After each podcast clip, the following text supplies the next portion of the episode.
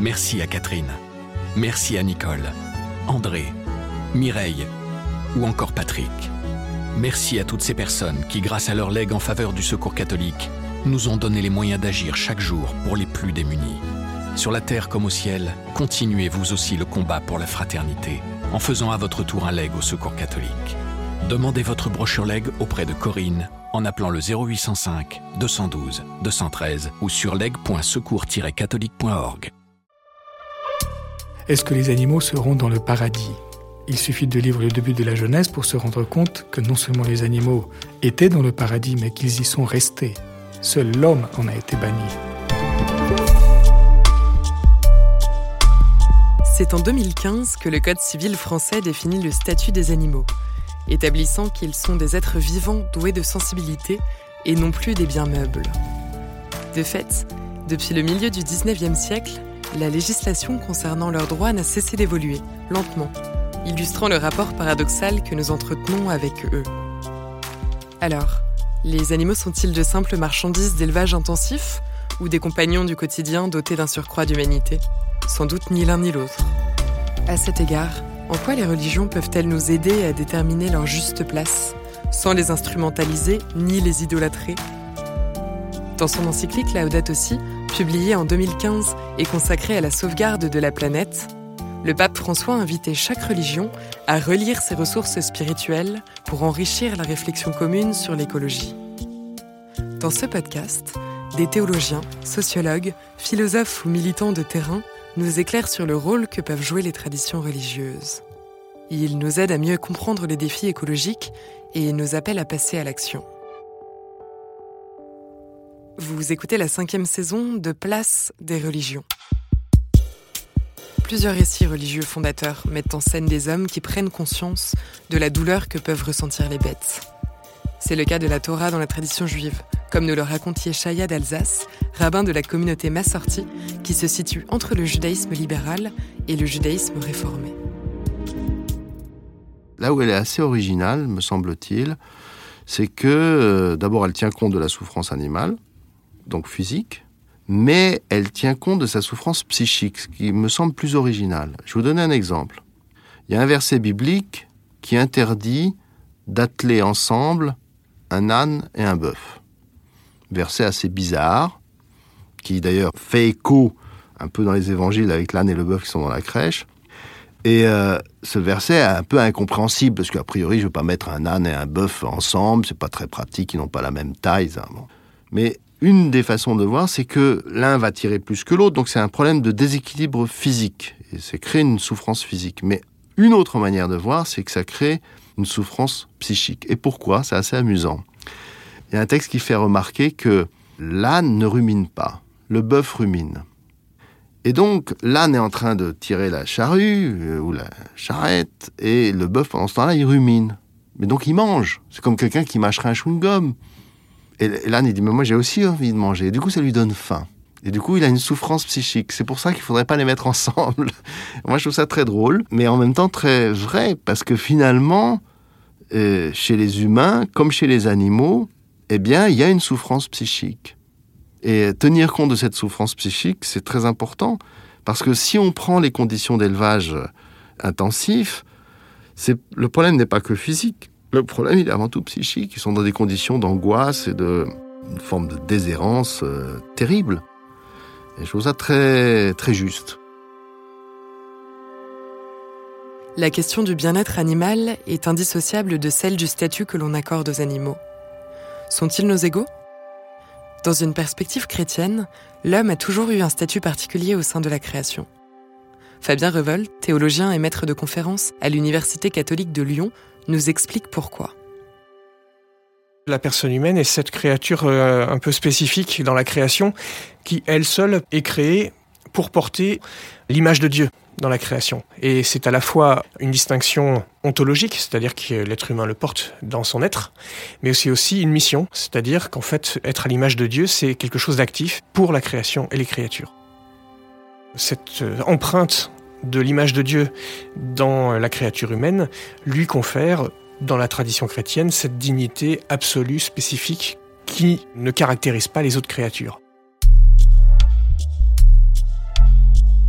Dans la Bible, dès le premier récit de la Genèse, l'homme est même appelé à dominer le reste de la création. Dieu les bénit et leur dit Soyez féconds, multipliez-vous, emplissez la terre et soumettez-la. Dominez sur les poissons de la mer, les oiseaux du ciel et tous les animaux qui rampent sur la terre, lit-on au verset 28. Comment comprendre cet appel à la domination des animaux? Alexandre Siniakov, moine orthodoxe et recteur du séminaire orthodoxe russe d'Épinay sous Sénart, remet cette exhortation en perspective. Cette célèbre domination de l'homme sur les animaux, dont il est question dans le livre de la Genèse, je l'aperçois comme une primauté de service. L'homme est là pour veiller à la sauvegarde euh, de la création euh, qui lui est confiée. Donc euh, cette mission, en quelque sorte divine, originelle, de l'homme, je la vis de manière quotidienne, en prenant soin de, mon troupeau, de mes volailles. Et donc je ressens cette espèce de... Ce, véritable ministère qui fait de moi un véritable lieutenant de Dieu qui exerce par rapport à mon troupeau la mission que Dieu lui-même a à l'égard de l'ensemble de la création.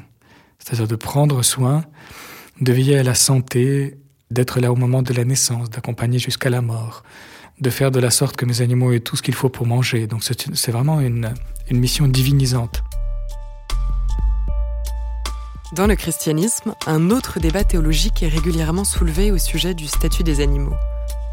Ces derniers ont-ils accès au paradis? Il suffit de lire le début de la Genèse pour se rendre compte que non seulement les animaux étaient dans le paradis, mais qu'ils y sont restés. Seul l'homme en a été banni. Pour moi, il y a plus d'évidence que les animaux seront au paradis qu'un certain nombre d'humains, vous voyez. Mais le fait que les humains euh, se posent ce genre de questions signifie à la fois la perte de la culture biblique d'une part et la présence d'une espèce d'anthropocentrisme euh, exclusif d'autre part. L'autre question qu'on peut entendre de temps en temps, c'est les animaux ont-ils une âme? Alors même que le mot animal signifie un être doué d'âme. Donc on se demande quelle évolution a pu suivre le, le, genre humain pour se poser la question de la présence de l'âme dans des êtres parfaitement animés. La question du statut des animaux traverse, bien sûr, d'autres traditions religieuses que celles judéo-chrétiennes. Parmi les approches les plus originales figure celle du soufisme. Dans ce courant mystique de l'islam, le rapport de domination entre l'homme et l'animal est inversé. Explication avec le théologien musulman Homero Maronjiu Periya, auteur du livre L'islam et les animaux.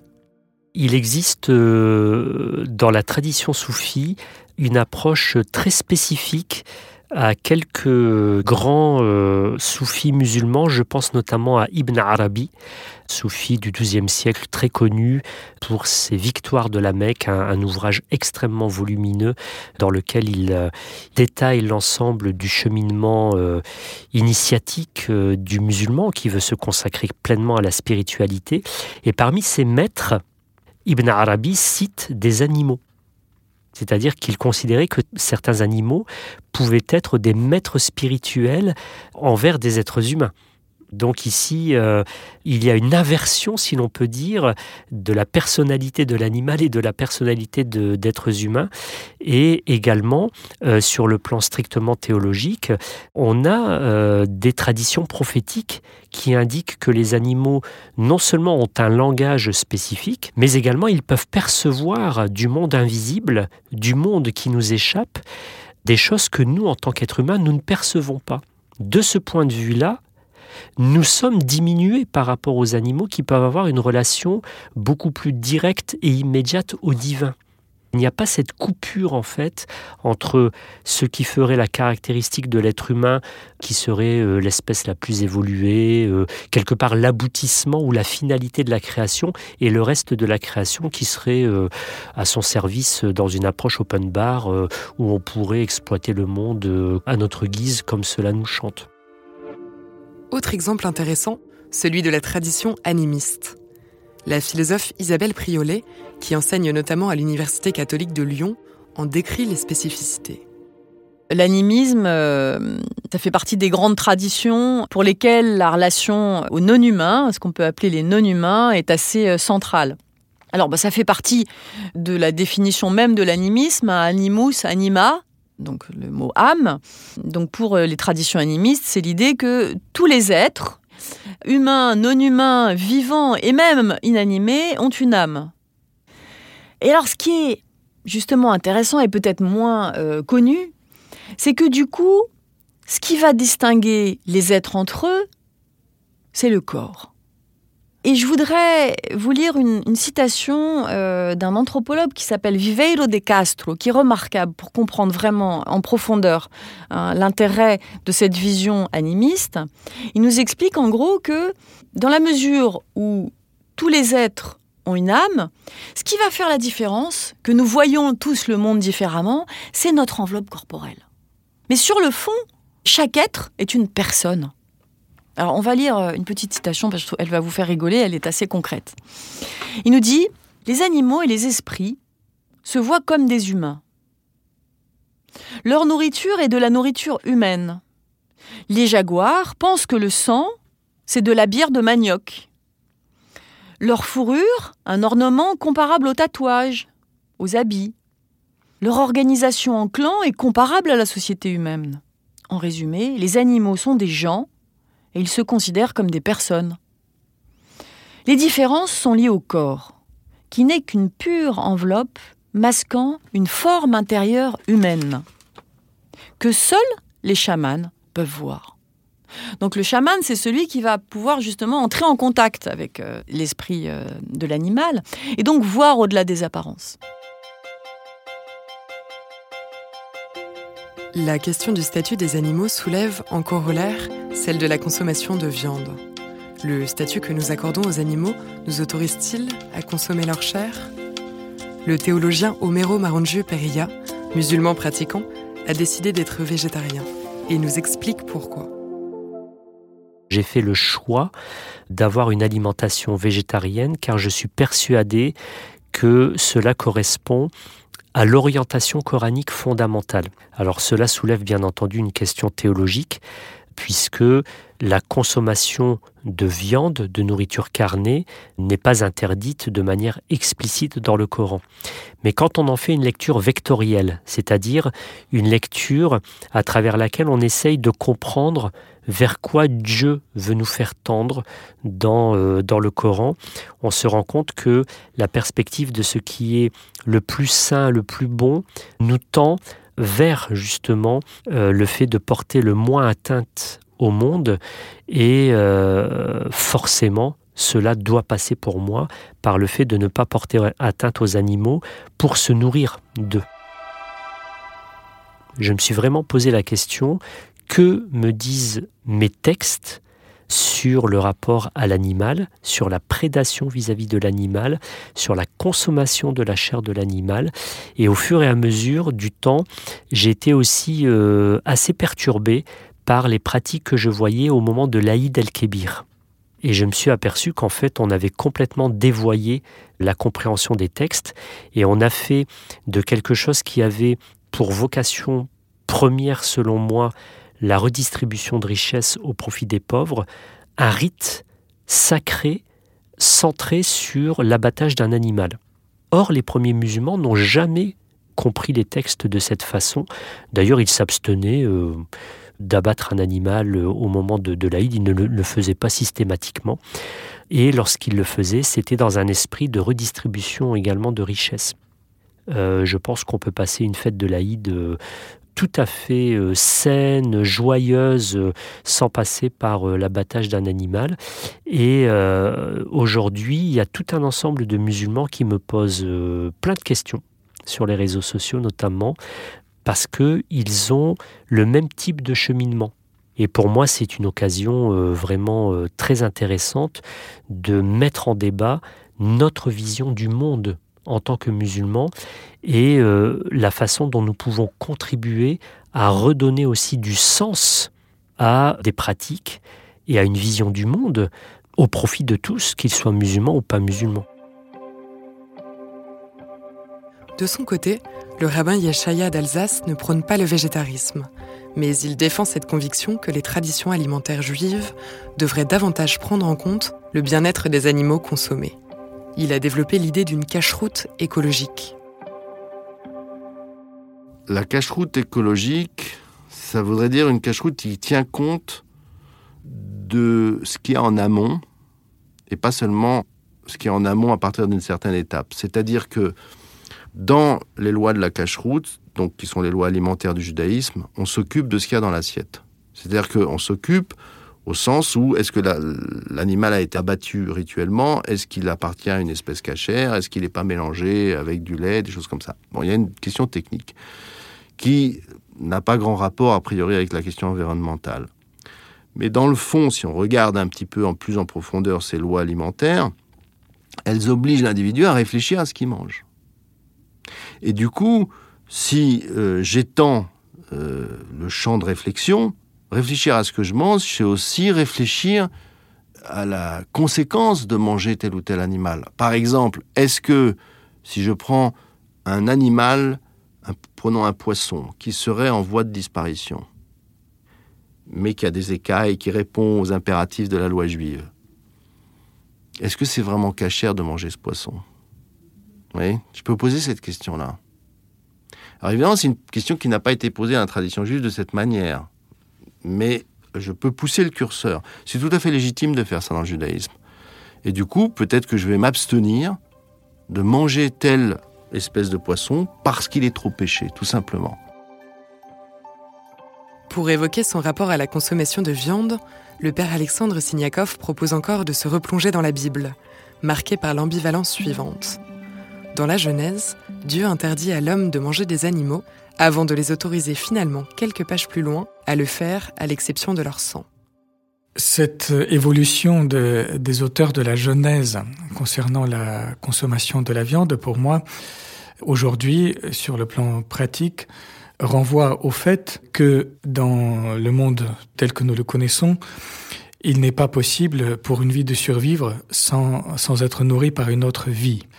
Mais qu'en même temps, ce sacrifice d'une autre vie, la plupart du temps tout à fait involontaire, pour nourrir un autre être vivant, doit toujours être considéré comme une exception et non pas comme un droit. Et euh, le fait de manger une viande n'empêche pas euh, l'homme d'avoir du respect et de la gratitude à l'égard de l'animal égorgé pour nourrir sa propre vie.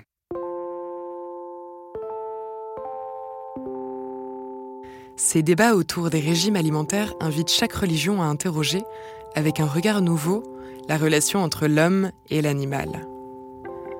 Au début des années 80, la théologie animale a émergé au sein du christianisme. Né dans les milieux protestants et anglicans, ce courant s'inspire de Saint François d'Assise, religieux catholique et fondateur de l'ordre des franciscains. Les deux principaux concepts qu'il a développés sont ceux d'une fraternité universelle entre les êtres et d'une communion cosmique entre l'homme et la nature. Dans son encyclique Laudato Si, le pape François s'inscrit dans son sillage, comme le détaille l'éco-théologien et sociologue d'enracinement orthodoxe Michel Maxime Heger.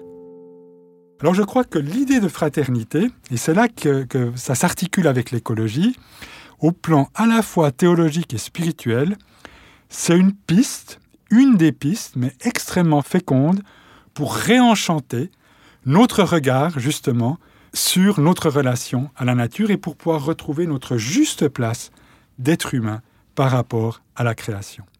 Alors pour autant, et ça c'est la condition, et tout le monde ne le fait pas, qu'on étende la notion de fraternité au-delà des seuls humains.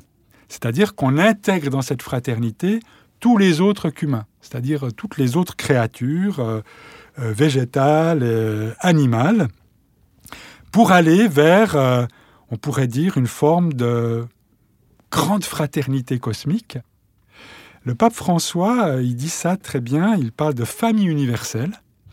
Et quand il parle de sa famille universelle, il parle de la nature et il dit nous sommes inclus en elle, nous en sommes une partie, nous sommes enchevêtrés avec elle.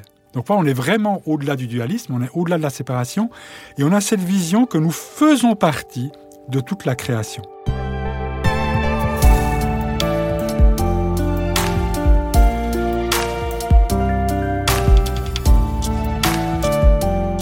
Vous venez d'écouter un épisode de la cinquième saison de Place des religions.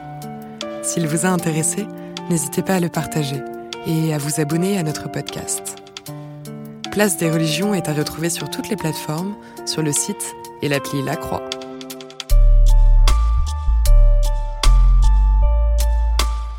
Malo Tresca et Clémence Marais ont écrit cet épisode avec Fabienne Lemayeux et Dominique Greiner à la rédaction en chef, Flavien Eden au montage, Célestine Albert à la production, Laurence Chabasson au marketing, Théo Boulanger au mixage et à la musique et Yasmine Gâteau à l'illustration.